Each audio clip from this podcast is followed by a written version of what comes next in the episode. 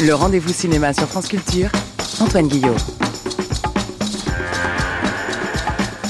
Des territoires du genre ce samedi dans Plan Large avec Bruno Dumont et Estibalis Ouressola Solagouren et aussi Claire Vassé et encore Mathieu Macheret.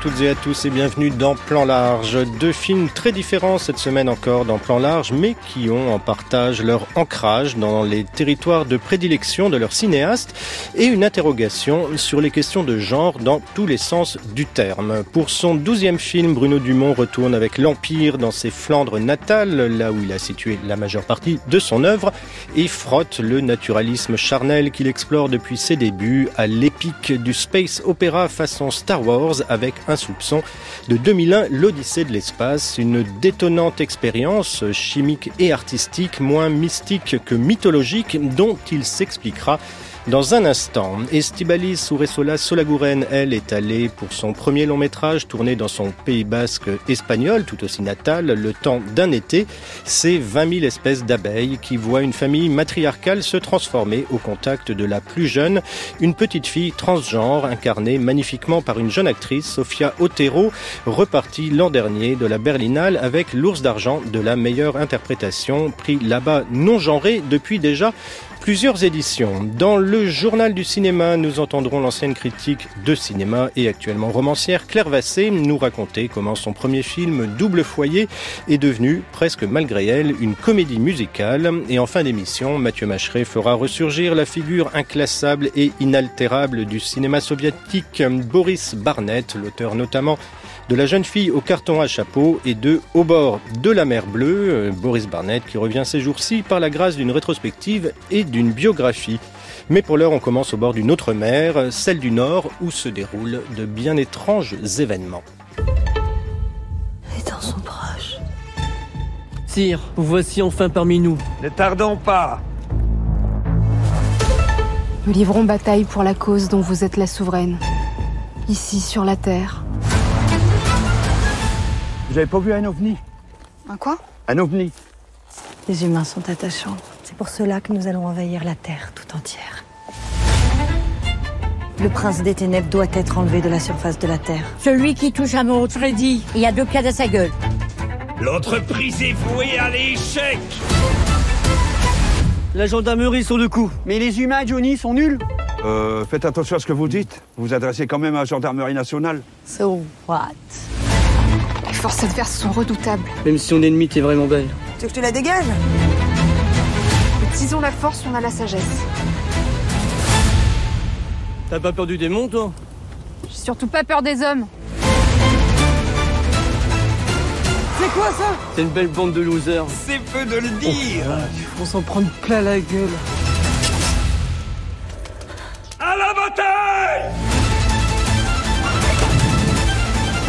Les quatre viennent Mon empire Bah, allez, où la voiture? Ouais, là, la voiture qui est partie. Bonjour Bruno Dumont. Bonjour. Avant qu'on explore plus avant la dimension euh, à la fois épique et burlesque de votre film, comme on l'a entendu dans cette euh, bande-annonce, qu'est-ce qui vous amène encore et encore et toujours à retourner filmer dans ces terres du Nord, dans le Boulonnais hein, plus précisément, puisque c'est là que s'affrontent les forces intergalactiques de l'Empire, Bruno Dumont? Je laboure, je laboure. Non, c'est ça, non, c'est labourer, quoi. C'est vraiment.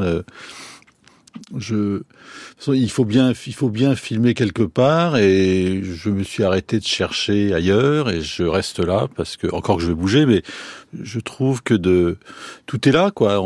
Il y a quelque chose de voilà qui ne bouge pas, qui est là, un paysage, et en même temps, il y a une espèce de trésor qui permet euh, de tout filmer. Mais quand je dis qu'il faut filmer quelque part, je pense qu'il faut connaître un peu l'endro- l'endroit parce qu'on cherche quand même des, on cherche des accords, on cherche des, couleurs et bon, c'est un pays je, je, que je connais bien et je pense que je pourrais difficilement tourner dans un endroit que je connais mal. C'est un pays que vous connaissez bien, mais que vous nous faites bien connaître Oui. aussi, parce que pour peu qu'on suive un peu votre cinéma depuis les débuts, il y a comme des effets de réminiscence. Euh, On voit telle dune, on voit tel renfoncement de terrain, et tout d'un coup, on a un sentiment non seulement de familiarité, mais il y a des images de vos films précédents qui peuvent euh, ressurgir. Vous êtes conscient de, de l'aspect rétrospectif qu'il peut y avoir dans dans ce film, euh, de toute Oui, votre œuvre? Parce que je tourne au même endroit. Mmh. C'est-à-dire que finalement, le, le fait de découper, on reconstitue des, des décors euh, par des plans et par des montages nouveaux, mais plutôt que de tourner euh, sur la dune nord, bah, je tourne sur la dune est, sans devoir. Voilà, c'est ça, c'est un peu ça. Donc je je cherche pas forcément euh, d'autres décors parce que cela me, con- me- ils me conviennent très bien et et en même temps, je laboure, c'est-à-dire, je, je, je pense que il n'est pas non plus nécessaire d'aller euh, d'aller partout et d'aller ailleurs. Bah, euh, De ce fait, on n'est pas tellement surpris de voir ressurgir des personnages qu'on avait déjà vus chez Voilà. vous. Alors là, en l'occurrence, c'est un Freddy qu'on avait découvert dans votre Mm. premier film, La vie de Jésus, qu'on découvre ici euh, enfant. Euh, vous présentez ce film comme un préquel, comme disent les Américains, de la de la vie de Jésus. Mais est-ce que c'est une façon aussi, précisément, un peu de, de boucler la boucle, de revenir aux origines de votre cinéma? C'est plutôt une façon de m'interroger sur le naturalisme, c'est-à-dire que qui, je pense, n'est pas un vrai un vrai naturalisme, mais euh, je sens quand même quand quand je filme Freddy qu'il y a euh, quand même une résistance, c'est-à-dire que le le fait de d'héroïser quelqu'un comme ça qui n'est pas forcément euh, un héros modèle, au contraire. Bon, j'ai bien, je, je sens bien qu'il y a une difficulté. Donc là, j'ai envie d'approfondir. C'est pour ça que je- j'extrais le bien et le mal là vraiment pour pour donner à voir ce mal. vraiment chimiquement pur, comme quand je chimiquement parlais d'expérience voilà. Chimique je tout à l'heure. fais une- un travail d'abstraction. Et donc le mal qui est dans Freddy, qu'on ne voit pas, et le bien qui est dans Freddy, parce que je pense qu'il est là aussi, qu'on ne voit pas non plus, je les sors de son corps et je les montre à l'état pur. Dans un mythe, en fait, dans une histoire fabuleuse, qui nous explique finalement pourquoi Freddy est Freddy. Alors ce, ce mythe, vous auriez pu le créer de toutes pièces. Vous reprenez un mythe euh, tout de même tel qu'il a déjà été euh, raconté par le cinéma Tout à hollywoodien à grand spectacle euh, en particulier. C'est- un projet ancien de, de votre part parce que je me demande quand quand euh, vous faites cette escapade californienne dans 29 Palms avec un photographe qui fait des repérages dans le, dans le désert, est-ce que c'était pas un peu vous à l'époque qui allez repérer des endroits pour faire déjà ce Ah, film? c'était moi, oui. Sauf que le film ne s'est pas fait. Mais donc Mais le projet était ancien. Il, alors. est toujours en projet en fait. Oui, il y avait il y avait un projet de film et qui bon qui a pas été financé et donc j'ai fait un film avec euh, cette recherche de décor et j'ai fait 29 Palms. Mais il y a aussi l'envie d'aller, oui, dans la dans, dans le dans la légende américaine, ça m'intéresse. Le, le cinéma m'intéresse, donc les genres du cinéma m'intéressent, donc ça ça m'intéresse de circuler entre les genres. Bon là par exemple dans dans dans, dans l'empire, j'essaie de trouver des des galeries qui me permettent de circuler entre le drôle, le pas drôle, le tragique, etc. Et je vois qu'il y a des galeries, effectivement, ça circule. L'empire, c'est- qu'est-ce que c'est que l'empire du titre? Parce qu'il y a des empires, il y a l'empire du bien, il y a l'empire euh, du mal. Est-ce que l'empire, c'est pas précisément peut-être celui du cinéma américain? Non, parce que je pense que le même le cinéma américain, il, vient de quelque part, donc il est, aussi sourcé. L'origine du péplum, c'est le cinéma français en fait. C'est le 19e siècle. C'est Alice Guy qui déjà faisait du péplum, donc c'est pas, ils ont rien inventé non plus. Euh, Star Wars, ils n'ont pas inventé non plus. C'est quand même euh, une espèce de Covadis euh, intergalactique. Je veux dire, c'est, c'est, c'est- il s'appuie sur quelque chose. Alors, il réinvente. Je pense que le génie, il est, il est on ne fait que réinventer des choses. C'est-à-dire qu'il y a, il y a quand même un bagage euh, qui est là, qui nous est commun à tous, ce qui fait que le cinéma est possible. Pourquoi un film euh, japonais nous nous émeut? Bah, Parce que justement, il n'est pas que japonais.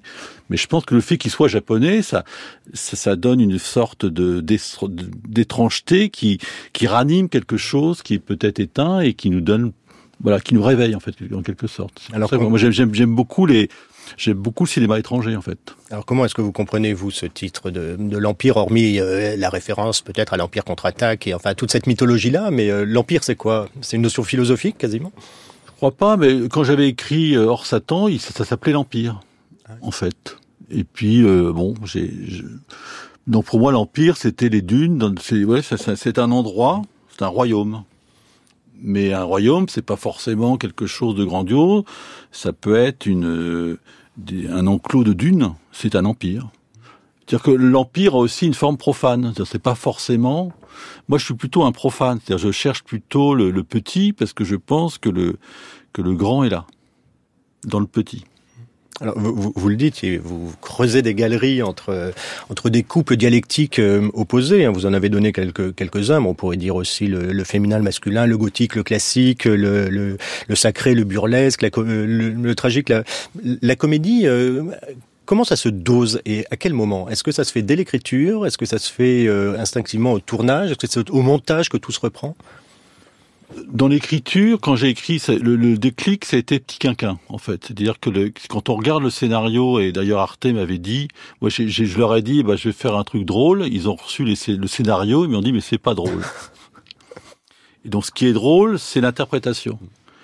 Donc c'est l'acteur que je pousse au-delà du sérieux, dans un récit qui est sérieux, et donc le fait de, de saturer d'abord, et de transgresser ensuite fait que le tragique devient comique. Et ça, je m'en suis aperçu souvent dans des films, dans des scènes tragiques que je tournais. Je voyais souvent que l'acteur avait, des, des fous rires, donc alors que la scène ne, se, ne pas, du tout. Donc il y a quand même une galerie, parce que je pense que c'est le même couloir, c'est le, les mêmes degrés en fait. Donc c'est pas le, le, tragique, c'est du, burlesque réduit. C'est-à-dire c'est que c'est un burlesque qui est, descendu et le, tragique c'est le, contraire.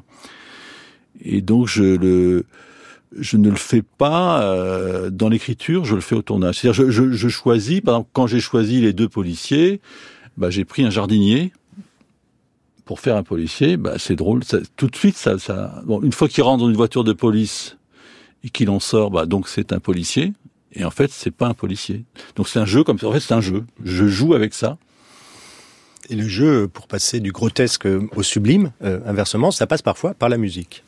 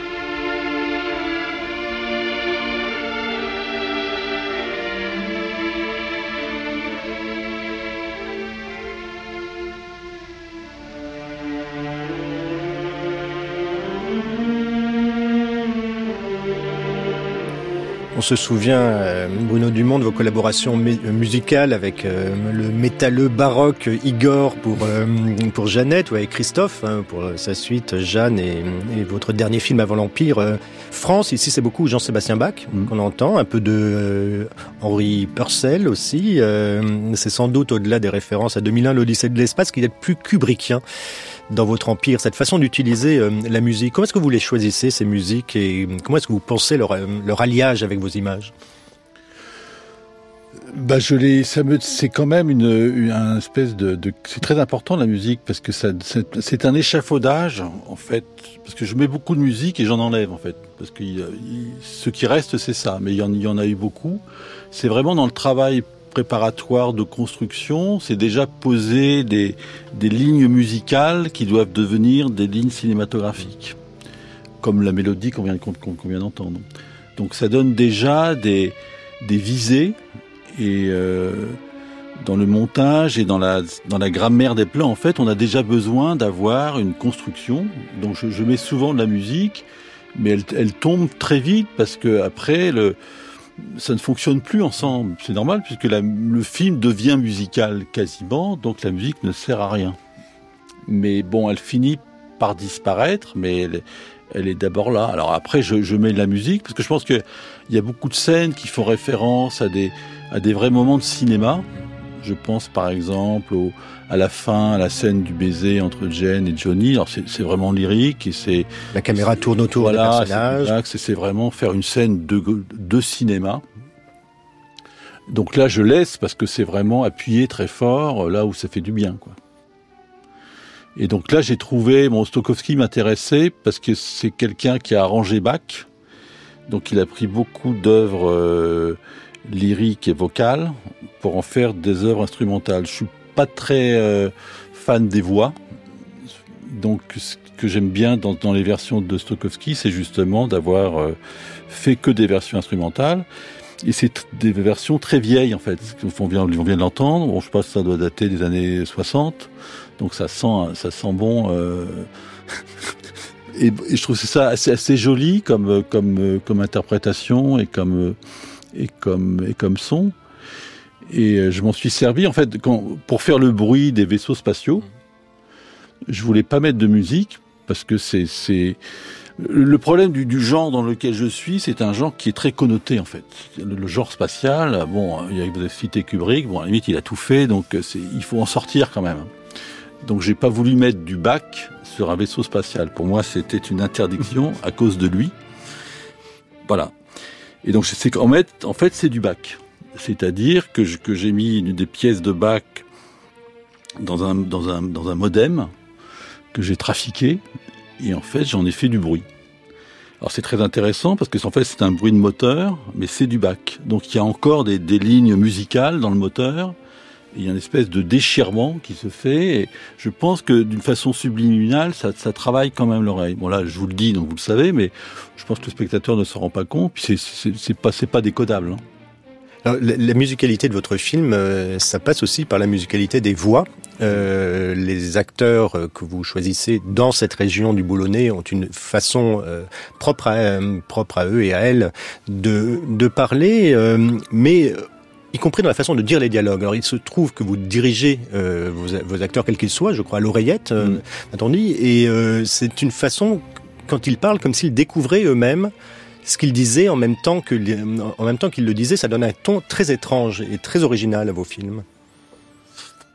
Oui, enfin l'oreillette le, sert en fait il y a l'oreillette sert à la fois au, au à la souffleuse, c'est-à-dire qu'il y a quelqu'un qui, qui a le micro aussi pour souffler, donc ils connaissent leur texte mais euh, j'évite plutôt de leur donner les textes, c'est plutôt des improvisations. Donc je leur donne une indication, voilà, tu l'expliques que, et je les laisse improviser. Donc le souffleur est là pour simplement pour suggérer une, une demande nouvelle. Moi, je me contente simplement de donner des indications de jeu. Plus, moins, plus vite, tu t'arrêtes, tu te lèves, tu regardes, etc. Donc uniquement le jeu. Donc j'interviens euh, uniquement d'une façon très très économe, où j'interviens pas. Mais quand comme je me suis aperçu qu'on faisait toujours des prises successives parce que ça n'allait pas, parce que le synchronisme entre les deux acteurs n'était pas parfait. Maintenant, je les synchronise en direct, c'est-à-dire je leur parle à tous les deux et je règle leur départ, par exemple. C'est-à-dire vous vous regardez, vous vous embrassez, vous partez. Bah, c'est toc, toc, toc. Il n'y a pas, il y a pas, il y a pas de défaut de, de, de rythme puisque je donne, je donne le rythme. En fait. Vous êtes comme un chef d'orchestre. Voilà. Alors il y a quelque chose aussi qui, qui m'a frappé dans ce film, puisqu'on le comparait à la, à la, vie de Jésus, hein, donc c'est ce qui se passe juste avant, c'est la valeur de plan sur les scènes les plus charnelles de vos films, sur les scènes de sexe. La vie de Jésus, c'était très proche, très, très explicite, et ici, c'est des plans très très larges, qui va bien pour avec le titre de, de notre émission. Pourquoi est-ce que euh, vous avez fait ce choix bah Parce que j'ai déjà fait très près. Et je pense quand on filme de près, euh, le sexe, pour une fois qu'on l'a fait, on l'a fait. Quoi. Voilà, on a fait le tour de la question. Donc, euh, moi, je me pose toujours la question de comment filmer. Donc, il faut que j'ai, si à la limite, je, je filme parce que j'ai trouvé une idée sur la façon de filmer, sinon je ne le filmerai pas. Et donc, je pense que filmer une scène d'amour très loin, bah, c'est très beau. Et c'est très loin et c'est très bien. Enfin, c'est voilà, c'est très différent de, de, ce que j'ai pu faire et, et ça correspondait euh, aussi à la volonté de. puis en même temps, c'est pas, ils sont pas humains. Ce sont des, des, des, gens à moitié humains, à moitié des, à moitié démons, etc. Donc c'est des scènes, c'est même pas des scènes d'amour. On sait même pas. C'est le commencement de l'amour. Hein. On est vraiment dans la préhistoire euh, des choses et de voir la nature qui est là avec le bruit des arbres, les sons, etc. Il y a quelque chose du, qui relève du commencement. Et moi, j'aime bien avoir la connexion de, de, la nature qui est là, euh, pas simplement filmer des corps, quoi. Les, voilà, filmer un arbre, il y a un cheval qui est là, qui regarde en même temps. Bon, c'est, il improvise. oui, il n'est pas dirigé à l'oreillette. Non, il n'a pas d'oreillette, mais il, il, se comporte pas mal d'ailleurs. Donc ça crée quelque chose d'assez étonnant en fait. Oui, euh, pour vous qui êtes un cinéaste profane, c'est même la genèse tout simplement que vous avez filmé. Oui, sûrement. Oui, il y a, quelque chose de, qui ressemble exactement à ça. Mais ça ne se contrôle pas, donc je peux pas contrôler. Donc moi j'aime bien préparer, donc je prépare la scène, je mets le cheval, je mets là, on se met loin. Voilà, action, on y va. Et puis il se passe ce qui se passe.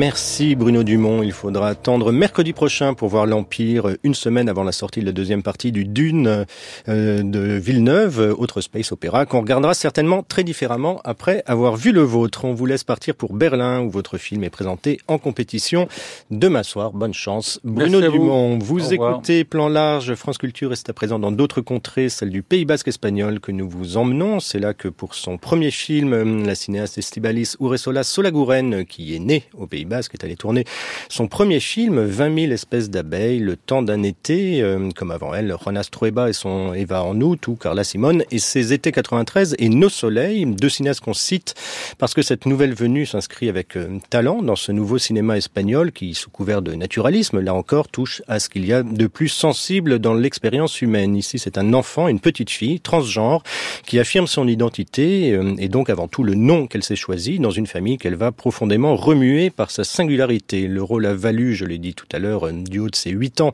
un prix d'interprétation des plus mérités l'an dernier à la Berlinale à celle qu'il incarne, Sofia Otero, mais toutes les femmes dans ce film sont magnifiques, de la mère artiste au lourd héritage, son père était sculpteur comme elle, aux grand-mères et grand-tantes qui inscrivent aussi cette histoire dans celle immémoriale des femmes au Pays Basque, cette terre où les femmes émancipées passaient facilement pour des sorcières. Nous avons rencontré Estibalis Uresola Solaguren lors de son passage à Paris pour parler d'abord avec elle de la nécessité de bien nommer les choses comme les personnes.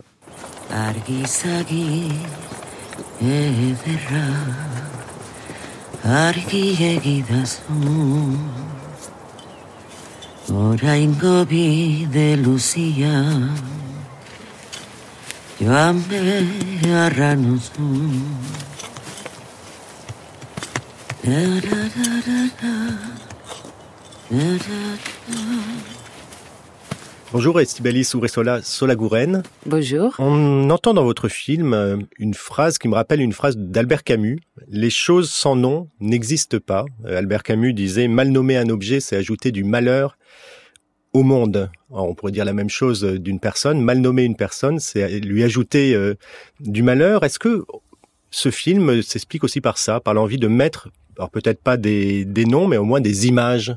Sur les choses Eh, sí, esta frase eh, es una frase muy eh bien, antigua cette phrase est une phrase très ancienne, une phrase basque anonyme.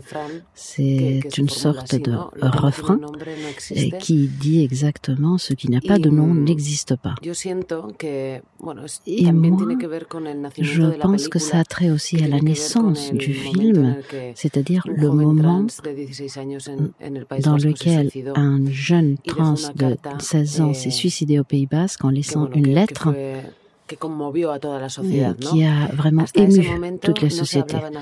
Jusqu'à ce moment-là, on n'en parlait absolument pas. On ne parlait pas du tout de ce sujet, ni sur les médias, ni dans la société. Ça ne faisait pas partie de l'imaginaire collectif.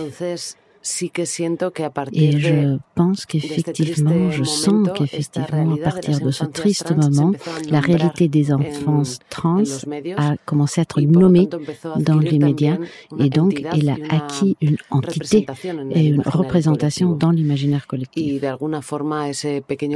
Et d'une certaine façon, ce réveil dans la société, c'est ce que j'ai voulu refléter dans cette famille qui se réveille à cette réalité et qui finalement peut lui mettre un nom dessus.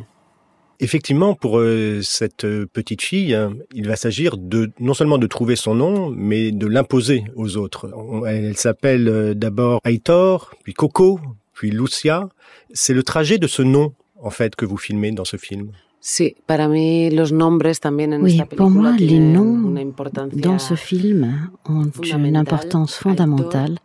en Aitor, en eh, euskera, c'est-à-dire en basque, mm, veut dire confesser ou quelque chose dans ce genre. Coco c'est un diminutif, on ne l'explique pas trop dans le film, mais c'est un diminutif d'une sorte d'insulte, une insulte euh, qui veut dire euh, tête lisse, Lucia, hein, tête eh, chauve. Et je pense que pour le personnage de Lucia, bon, à un moment donné, probablement, euh, eh, si on lui avait coupé les cheveux comme un garçon, bah, cet appellatif l'aurait vraiment insulté. mais en fait, elle muchas fait sien ce petit nom, eh, comme parfois on fait sien les noms qu'on a Donnés aux personnes racialisées et qui, s'approprient d'une insulte et qui après ils tournent eh, en un mot de fierté et de revendication. Eh, no podría decir en francés cómo Je sería, ne pero en pourrais pas donner un équivalent en français, mais bon, en tout cas en espagnol, ça arrive très souvent. Lucía, finalmente, Et eh, en fin de compte, c'est le prénom de la sainte que cuida, o la patrona de la vista. qui, de la sainte de la vue. Qui prend soin de la vue. Et donc, dans le film, on parle de notre façon de nous regarder, de la façon de nous reconnaître dans le regard des autres, et la façon de nous présenter aussi au monde.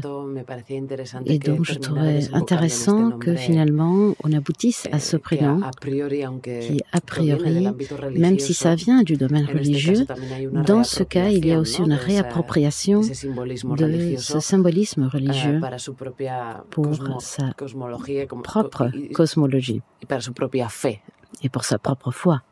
Oui, parce que j'étais interloqué évidemment euh, du choix de Sainte Lucie, hein, qui est la martyre qui pose, euh, qui porte ses yeux dans un plateau euh, d'argent. Mais la question de la vue, de ce qu'on voit, de ce qui est visible, de ce qui n'est pas visible, joue beaucoup dans votre film. À un moment, il y a une discussion sur la foi, et euh, le personnage dit euh, la foi, c'est ce qui est au-delà de ce que nos yeux peuvent voir. Est-ce que vous vouliez aller filmer là précisément, au-delà de ce que nos yeux peuvent voir Absolument. Le film parle sur quelque chose qui est ¿De dónde pas facilement appréhensible comme l'identité? D'où vient notre sens de l'identité?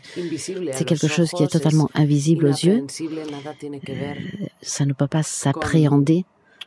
Ça n'a absolument rien à voir avec le corps, avec la performance sociale que nous eh, faisons avec ce que nous sommes. Le sens de qui on est vient d'un lieu mystérieux. La Et c'est pour ça que le sens du film est justement d'essayer de s'approcher petit à petit à ce lieu qui a plus à voir avec euh, probablement cette foi dont le curé parle, mais surtout comprise depuis le regard d'une fillette de 8 ans. Et à ce moment-là, ça acquiert un sens différent et pour moi beaucoup plus intéressant. La foi en, nous-mêmes, la foi en soi, ça veut dire de créer, de croire, pardon, à quelque chose qui vient de l'intérieur, même si les autres ne voient pas chez toi ce que toi tu ressens. Eh, Et pourtant, tu te réaffirmes dans ce besoin de te revendiquer en cela.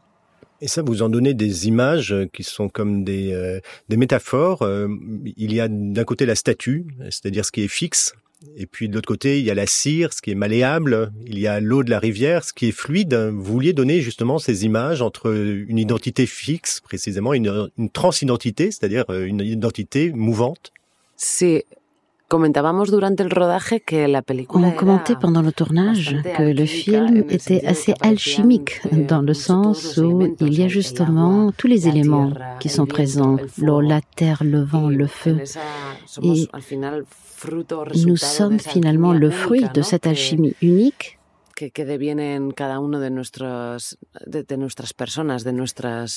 qui adviennent dans chacune de nos personnes, dans chacune de nos configurations uniques. Mais la sculpture, pour moi, effectivement, c'était une métaphore intéressante euh, à travailler puisque dans la sculpture, fondamentalement, on retire, on enlève le matériel pour trouver la forme. Et ça a trait aussi à cette recherche d'identité où l'on doit retirer, enlever, désapprendre les choses pour pouvoir accéder à cette instance plus profonde. Et en plus, le processus propre de, la sculpture pourrait avoir une résonance ou une correspondance avec le processus de grandir et devenir adulte. Comme tu dis, la cire des abeilles est le matériel, le matériau originaire qui est malléable et qui est plus organique. Et dans le processus de construction de la sculpture ou de la maturation pour devenir adulte, eh, ça se dissout pour donner lieu à des matériaux plus rigides, plus solides et plus difficiles à modeler. Et cette dimension euh, organique, Estibalis ou Ressola Solaguren, je l'ai senti aussi dans l'écriture de votre film. Vous auriez pu faire un film très didactique qui nous expose une situation, euh, le conflit, etc. Vous, vous nous mettez immédiatement euh, dans l'histoire. Il s'est passé quelque chose, on ne sait pas quoi, mais il s'est passé quelque chose. Et le film évolue comme ça, en évacuant le drame, mais en évacuant pas le conflit. Et, et c'est une écriture très étrange. Je voudrais savoir comment elle s'est déroulée chez vous. Bueno, seguramente tenga que ver con dos. Eh bien, ça a certainement à voir avec deux compréhensions que j'ai eues pendant le processus d'écriture ou plutôt de recherche pendant lequel j'ai interviewé une vingtaine de, familles, donc de, pères et mères d'enfants trans, et ils m'ont fait comprendre deux choses. D'un côté, ce n'étaient pas les enfants qui faisaient la transition, parce que les enfants, probablement, ils avaient toujours été qui ils étaient, mais ce qui se transformait, c'était le regard des autres vis-à-vis de ces enfants. Donc, la transition, c'était une transition de toute la famille. Eh, et par ailleurs, beaucoup de ces familles me racontaient que malgré la complexité et la, difficulté euh, de comprendre et accompagner, eh bien, le processus avait été positif pour l'ensemble de la famille. Et ça avait assaini les liens et la façon de communiquer et de s'écouter. Donc je pense que ces deux choses ont probablement à voir avec le résultat de l'écriture telle qu'elle tu euh, le présente. Parce que d'un côté, j'ai voulu faire un portrait de toute la famille, donc ça s'implique du temps, euh, pour voir comment tous les membres de la ruche, qui est la famille, souffrent aussi parce qu'ils ont été regardés et ils se sont compris dans le regard de l'autre d'une façon dont ils ne se reconnaissaient pas, pas seulement la petite Lucie, mais aussi probablement la mère euh, ou la grand-mère ou même euh, la grande-tante. Et donc, ça prend du temps de développer ça pour trouver les intersections entre les personnages. Et ensuite, par rapport au ton, Effectivement, ce qui m'intéressait, c'était de mettre dans cette histoire un ton plus positif et lumineux. Parce que quand dans le cinéma on a représenté les personnes trans, je pense que, que toujours on a insisté sur la souffrance, le conflit comment il est dur et difficile aussi bien pour elles que pour leur famille euh, de, de, vivre cette réalité. Mais les familles me disaient que c'était un processus positif, donc cette lumière était quelque chose qui était important pour moi et qui, euh, que je voulais ramener au film, sans oublier évidemment les aspects plus complexes et plus compliqués de la réalité. Cette lumière, elle vient beaucoup de votre interprète, évidemment, de Sofia Otero, euh, qui est formidable, qui vaut bien une Anna Torrent. Euh, euh, on est ravi de retrouver cette tradition espagnole de ces petites filles merveilleuses. Comment est-ce que vous avez travaillé avec elle? C'est-à-dire, comment est-ce que vous avez co-construit le personnage avec elle? Qu'est-ce qu'elle a apporté à ce personnage qui vous a surprise vous-même? Bueno, Sofia Es una niña con una tremenda eh, Sofia est une fille avec une intelligence ah, émotionnelle extraordinaire, avec une capacité de comprendre mm, un, un vocabulaire, un lexique émotionnel très très large, avec beaucoup de registres. Et ça, je l'ai bien vu dans le casting, euh, où finalement euh, sa, Sa performance a été écrasante. Pour moi, quand on a fait le casting, c'était très important euh, de tester, on va dire, des filles trans ou des filles cis, mais pas des garçons. Parce que tout d'abord, c'était plus honnête vis-à-vis du personnage, qui, qui se reconnaît comme fille. Et deuxièmement, parce que je pensais qu'il serait plus facile d'élaborer le personnage si elle, donc cette fille trans ou cis, comprenait qu'elle était bien une fille, effectivement, mais qu'est-ce qui se passerait si personne au monde ne te traitait comme telle Si tout le monde te traitait comme un garçon, comment te sentirais-tu dans cette circonstance? Si on ne te laissait pas entrer dans certains espaces. Hein? Mais si j'avais dû travailler avec un garçon, ça aurait été beaucoup plus difficile d'établir cette euh, conversation non en lui disant imagine que tu es une fille. Ça c'est difficile, voire impossible pour un garçon qui n'a pas cette expérience de comprendre ce que ça voudrait dire. et probablement il il ferait en sorte, il ferait semblant d'être fille. Et pour moi, le film, c'est justement tout le contraire, c'est-à-dire une fille que le monde voit comme un garçon, mais pas un garçon qui fait semblant d'être une fille. Donc ça avait un sens idéologique presque, cette décision de faire le casting de cette sorte. Et ensuite, avec Sofia, Nunca le di el guión completo para je que lo leyera jamais donné euh, tout le, le, script complet, mais j'ai travaillé chaque séquence individuellement avec elle. Elle l'a dessiné, chaque séquence, sur un post-it jusqu'à avoir un storyboard complet mais en ayant passé par son propre filtre. Et ça, ça nous a aidé à établir une chronologie pour nous situer, parce que finalement, le tournage a eu lieu de façon pas chronologique. Et ça a été un plaisir avec elle. Eh, ça devient trop compliqué, je pourrais continuer à en parler longtemps. Bueno, al final, tampoco te creas Mais que finalement, il faut pas croire non plus que j'ai travaillé autant euh, avec elle. Euh, tu es une personne trans, d'accord, mais pas, pas, tant que ça. C'est-à-dire qu'il faut plutôt aller vers ce que nous partageons tous.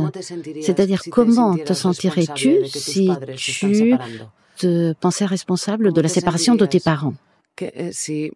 Comment te sentirais-tu si tu te rendais compte que ta mère ne te ramènera plus chez ta grand-mère? comment te sentirais-tu dans ces occasions-là? Je pensais que c'était important parce que c'est ça qu'on partage tous, ce fond poétique commun. Merci beaucoup, euh, Estibalis Ouressola Solagouren. Je vous ai pas posé la question du Pays Basque. Vous êtes né au Pays Basque. Hmm. Pourquoi est-ce que c'était important pour vous que ce film soit tourné là? Parce que c'est aussi un film qui parle sur l'identité. Et l'identité basque est aussi une question qui a un rôle dans le film. Le Pays basque est divisé aussi de façon binaire en deux eh, États séparés par une frontière. Et autour de cette frontière, eh, il y a aussi beaucoup de langues, le français, l'espagnol, le skera. Et les langues configurent la façon de comprendre et de voir le monde. Donc c'est une autre représentation de plus de la diversité dont parle le film. Mais en plus, le skera, donc le basque, a une particularité très pertinente concernant euh, le film, c'est qu'il n'a pas de marque de genre, ni à la troisième personne, ni dans les adjectifs. Et donc c'est un élément narratif supplémentaire dans, au sein du film. Parce que pour le personnage de Lucie, bien évidemment, ça devient une opportunité se nommer de façon plus libre pendant un certain temps pour établir des nouveaux rapports euh, à partir de cette ambiguïté et pour euh, se relier avec cette terre dont la mère a fui à un certain moment. Merci beaucoup, Estebelis. Ouvrez cela, Solagoren. Merci beaucoup à vous. Ça a été un vrai plaisir.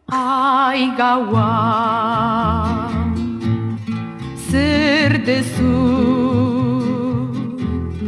Zer dezu? Isiltasunean. Triste jartzen dezu bihotza. Iluntzen diguzu gogoa. Bakardatea Aizeak negar egiten du itxasoa mutu gelditzen da zu etortzean ai gaua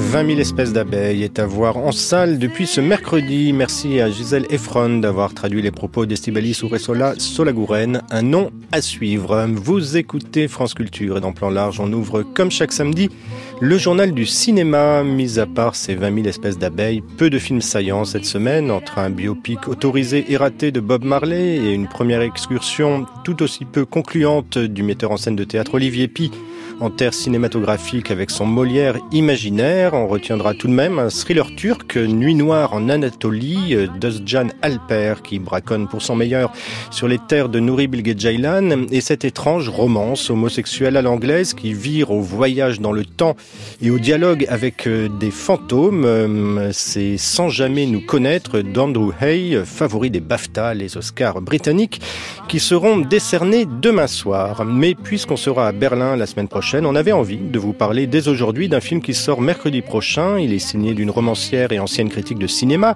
qui, sur cette antenne et à cette heure, animé il y a 20 ans l'émission Le cinéma l'après-midi pour son premier long métrage Claire Vassé, euh, double foyer, l'histoire d'un couple avec enfants qui s'aiment mais a choisi de ne pas vivre ensemble. Claire Vassé s'aventure autant dans les terres romériennes du conte moral, le proverbe champenois apocryphe des nuits de la pleine lune qui a deux maisons perd la raison est explicitement cité, que de la comédie romantique, de l'expérience utopique comme de l'étude d'espace dans une Toulouse qu'on regrette de voir si peu filmée au cinéma, le tout comme chez Jacques Demy en chanson, un parti pris enchanté qui s'est comme imposé à elle. Claire Vassé.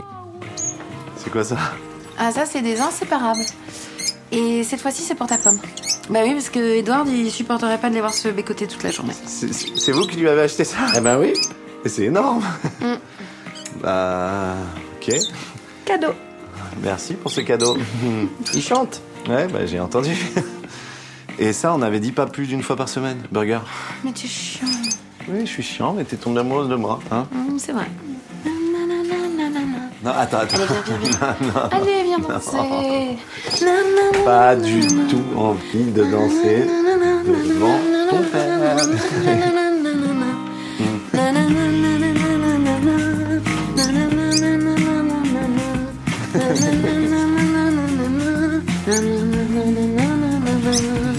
T'en peux plus de cette chanson L'évidence de départ, c'était je voulais qu'il y ait au moins une chanson. euh, Parce que j'adore la chanson, j'adore la variété, et puis pour moi qui dit amour dit chanson. Donc c'était vraiment important, enfin voilà, ce, qui, qui est ça. Et quand j'ai demandé à Guillaume Aldebert de composer la musique, donc je lui avais dit ben une chanson et puis une musique de film un peu plus classique. Et euh, quand on s'est rencontrés, on s'est tellement bien entendu. En plus, ce que je ne savais pas, c'est qu'il était cinéphile. Donc voilà, il s'est vraiment pris au jeu. Et j'ai compris que même si on n'avait pas beaucoup d'argent sur le film, même si à l'époque on n'était même pas encore sûr d'aller au bout du film, je pouvais abuser un peu et lui demander pas qu'une chanson, mais deux, mais trois, mais quatre. Et puis après même qu'on fasse chanter les acteurs. Donc ça s'est fait. Il y avait cette envie au départ et qui s'est déployée grâce à lui et grâce aux acteurs qui ont aussi joué le jeu de chanter. Euh, donc ça a pris de plus en plus de place. Donc j'ai un peu réécrit le scénario parce que quand on dit des choses en chanson, on est moins obligé de les dire en parole et tout ça. Donc voilà, ça a pris sa place au fur et à mesure. Il n'y a pas que Guillaume Aldebert qui est cinéphile. Vous-même, vous avez sévi euh, comme, comme critique de, de cinéma. Alors, on a parlé de Romer, on pourrait parler des Inséparables, des Oiseaux de Hitchcock euh, et autres, euh, et Demi, euh, etc. Est-ce que vous êtes consciente de tout ce qu'il peut y avoir de réminiscences euh, cinéphiliques dans, dans, dans ce que vous écrivez? Ou parfois vous dites après coup, ah bah tiens, j'ai mis ça, euh, le garage, la côte Nantes, j'y avais pas pensé Oui, oui, c'est ça qui est étonnant et je m'en rends compte là parce que je voyage pas mal avec le film, donc j'ai des retours euh, à ce point les références, mais parce que je pense que je les ai tellement digérées entre guillemets, elles font tellement partie de moi et c'est tellement euh, parce qu'à chaque fois qu'on me cite effectivement des cinéastes, c'est des cinéastes que j'aime profondément. Donc du coup, je pense qu'ils font partie de moi comme euh, les gens que j'aime, comme euh, les lieux que j'aime. Donc c'est ressorti un peu comme ça, mais je me suis jamais dit ah oui, je vais faire ça en référence à. C'est qu'à un moment, je me dis mais mince, en fait, c'était euh, mais même les inséparables au début, puis après, bon voilà, c'est je pense à Hitchcock. Mais le garage, alors ça. C'était effectivement, ça devient une évidence quand on a vu les, les parapluies de Cherbourg. Mais alors ça, pour le coup, j'avais d'autres raisons. J'avais choisi, je voulais que Simon soit garagiste pour plusieurs raisons. C'était que je voulais des métiers assez populaires, enfin, euh, voilà, euh, pas très connotés. Je trouvais que garagiste, en plus, c'était cinématographique parce qu'il y avait le garage et tout ça. Et puis je me disais, ouais, Max en tenue garagiste, ça ça m'amusait beaucoup. Donc il y avait ça. Et puis en plus, j'ai pas mon permis, alors ça m'amusait beaucoup de filmer des voitures. Donc ce n'était pas du tout l'hommage Jacques Demy. Chacun chez soi. Deux maisons, c'est mieux. Une famille comme la nôtre, unie mais pas comme les autres. Double foyer de Claire Vassé sortira en salle la semaine prochaine. Puisqu'on parlait de Romer, on signale encore l'apparition d'un très précieux livre d'entretien avec une cinquantaine de ses collaborateurs, comédiens, chefs opérateurs, monteuses, ingénieurs du son, producteurs, d'Ariel Dombal à Fabrice Lucchini, de la productrice Françoise Etchegaray au costumier Pierre-Jean Larocque. Le tout est mené par Victorien Daou et c'est passionnant. Au travail avec Eric Romer, c'est paru chez Capricci. Nombreux festivals de cinéma, cette semaine encore, spécialité française s'il en est. À Pézenas, aux rencontres cinéma, le cinéma coréen est à l'honneur jusqu'au 22 février. Pas moins de 26 films de ce grand territoire euh, de cinéma. Ils seront projetés à Tours. C'est le cinéma transalpin qui se déploie. Viva il Cinema, le festival du cinéma contemporain italien de Tours. C'est du 21 au 25 février. Et puis, si vous nous écoutez du Bénin, ne ratez pas la troisième édition du FIF, le Festival international des films de femmes de Cotonou. C'est du 20 au 24 février. Enfin, véritable arlésienne du patrimoine cinématographique, la restauration du mythique Napoléon d'Abel Gance par la Cinémathèque française est enfin achevée. Le film Monstre sera projeté les 4 et 5 juillet à la scène musicale en ciné-concert. Et puisque ce sont les formations musicales de Radio France qui seront à l'œuvre, vous pouvez tenter de remporter des invitations par tirage au sort pour cet événement. Le lien est sur la page plan large du site de France Culture. Ceci annoncé, sortez vos cirés et accrochez-vous, la mer est agitée. Давай, давай спросим. Машенька, Машенька.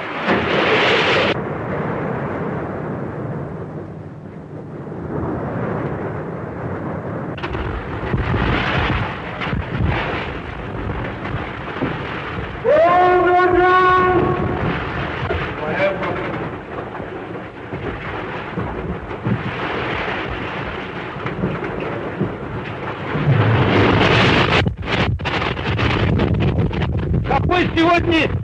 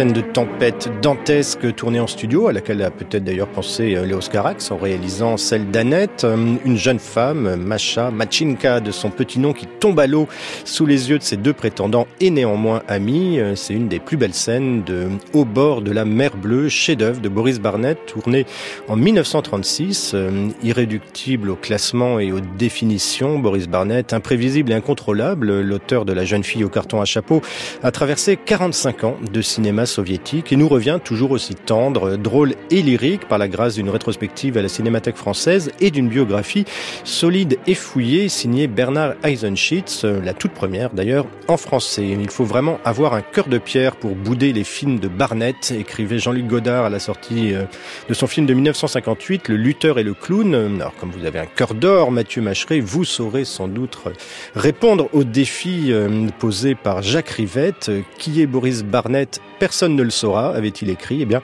essayez quand même, Mathieu. Alors c'est très difficile de, de, rassembler comme ça euh, l'œuvre de Boris Barnett, qui est quand même euh, euh, qui dure sur plus de 40 ans, qui rassemble voilà, qui compose une trentaine de films. c'est assez difficile de lui attribuer quelques traits simplement comme ça. Ce qu'on peut dire d'abord, c'est que Boris Barnett n'a pas été que cinéaste. Il a commencé en tant qu'acteur et puis même avant ça, c'est un enfant du, du 20e siècle. Il naît en 1902. Il participe à la, à la Révolution. Il s'engage volontairement dans dans l'armée rouge, la Révolution russe de 17. Il il est infirmier sur le front du Sud-Est. Il sera machiniste au théâtre. Il est passionné par le par le monde des arts. Il fait des études artistiques et donc il travaille dans les théâtres. Il devient même boxeur professionnel. Hein, il enseigne la boxe et il, il monte sur le ring. Et puis c'est aussi à, à ce moment-là qu'il commence en tant qu'acteur. Il est repéré par Lev Kuleshov qu'on connaît pour son fameux effet Kuleshov, un petit effet de montage qui permettait de démultiplier les, émotions de l'acteur. Lev Kuleshov l'engage pour jouer dans pour jouer un cowboy dans un voilà dans une espèce de parodie de, de, de western américain qui s'appelait Les Aventures extraordinaires de Mr West au pays des bolcheviks en, en 1924. Euh, Barnett va un peu jouer et puis euh, euh, sur le, le tournage d'un d'un serial russe, Miss Men, enfin serial soviétique plutôt, en 1926, qui est réalisé par Fedor Ozep, dans lequel il joue. Euh, il s'empare de, de la mise en scène en cours de route, euh, il supplante le réalisateur et puis il termine euh, le tournage de ce serial et c'est là que, que sa carrière commence. Alors Barnett cinéaste, il y a plusieurs choses qu'il faut dire. C'est un cinéaste vraiment atypique, qu'on, qui ne ressemble pas à ce qu'on connaît ici en, en, en France en Occident, du, du cinéma russe, enfin du cinéma soviétique. Il n'y ressemble pas, il est à part, euh, il a euh, son, sa, sa, propre, sa propre personnalité. Euh, il n'a jamais versé euh, dans ce qu'on pourrait appeler le cinéma d'avant-garde, le montage tel que l'on pratiquait Eisenstein ou Dziga Vertov, hein, ces films très, voilà, très dialectiques. il n'a pas versé là-dedans. Euh, il n'a pas euh, non plus, il, ne s'est pas prêté à ce qu'on a pu appeler euh, le, le, réalisme socialiste, le cinéma de la doctrine Judanov, très officiel, avec ses héros guerriers, euh, voilà, très monolithiques. il n'a pas versé là-dedans. la voie qu'il s'est choisie, elle est plus intermédiaire, elle est plus majoritaire. C'est une, une tonalité plus populaire, c'est celle de la comédie. Barnett, euh, il a beaucoup, beaucoup euh, réalisé de, de comédie. D'ailleurs, ses, débuts dans les années 20, c'est un cinéaste qui a, euh, comme on l'a dit, traversé 40 ans de, de régime soviétique. Il a aussi traversé toutes les périodes et toutes les mutations du cinéma. Il commence dans le muet, il passera au parlant au début des années 30, et puis il fera aussi des films en couleur à partir des années 50. Donc il a comme ça vraiment une perspective très longue dans, dans l'histoire du siècle et du cinéma qui se, qui se partagent. Bien sûr, le XXe siècle et l'histoire du cinéma sont intrinsèquement liés. Mais euh, euh, ses débuts, dans les années 20, ce sont des comédies. Des comédies, on, le dit, de la nouvelle politique économique qui, euh, euh qui se moque un petit peu comme ça de, de l'apparition dans, dans les années 20, euh, sous, sous l'impulsion de cette politique, d'une, d'une, d'une classe de petits bourgeois. Hein, et donc, euh, il anime des héroïnes pétulantes comme ça dans cet univers entre la campagne et Moscou.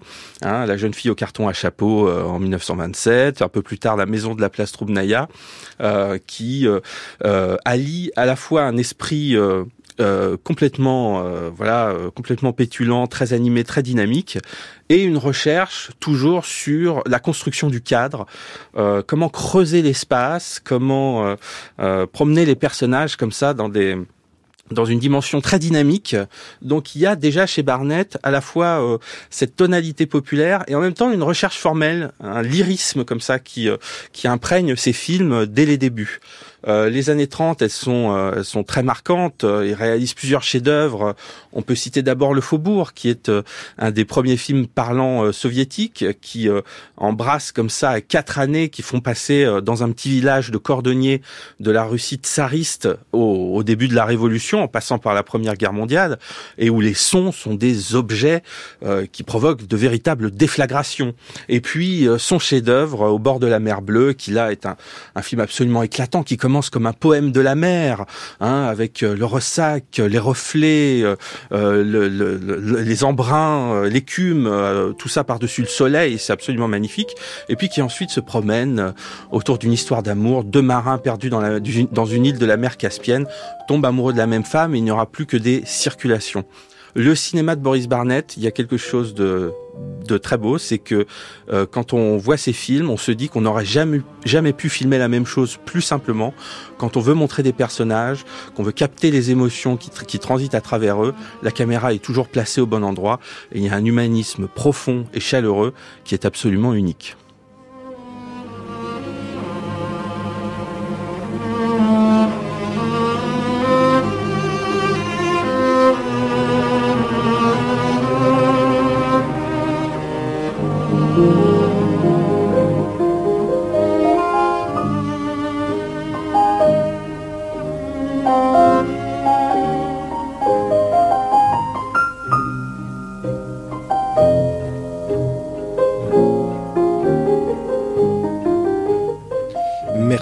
Mathieu Macheret. La rétrospective Boris Barnett à la Cinémathèque française à Paris, c'est jusqu'au 10 mars. Quant au livre de Bernard Eisenschitz, Boris Vassilievitch Barnett, c'est aux excellentes éditions de L'œil. Plan large, c'est fini pour aujourd'hui. À la prise de son, Ludovic Auger et Christophe Papon. L'émission était préparée par Anne-Vanessa Prévost et réalisée par Cassandre Puel.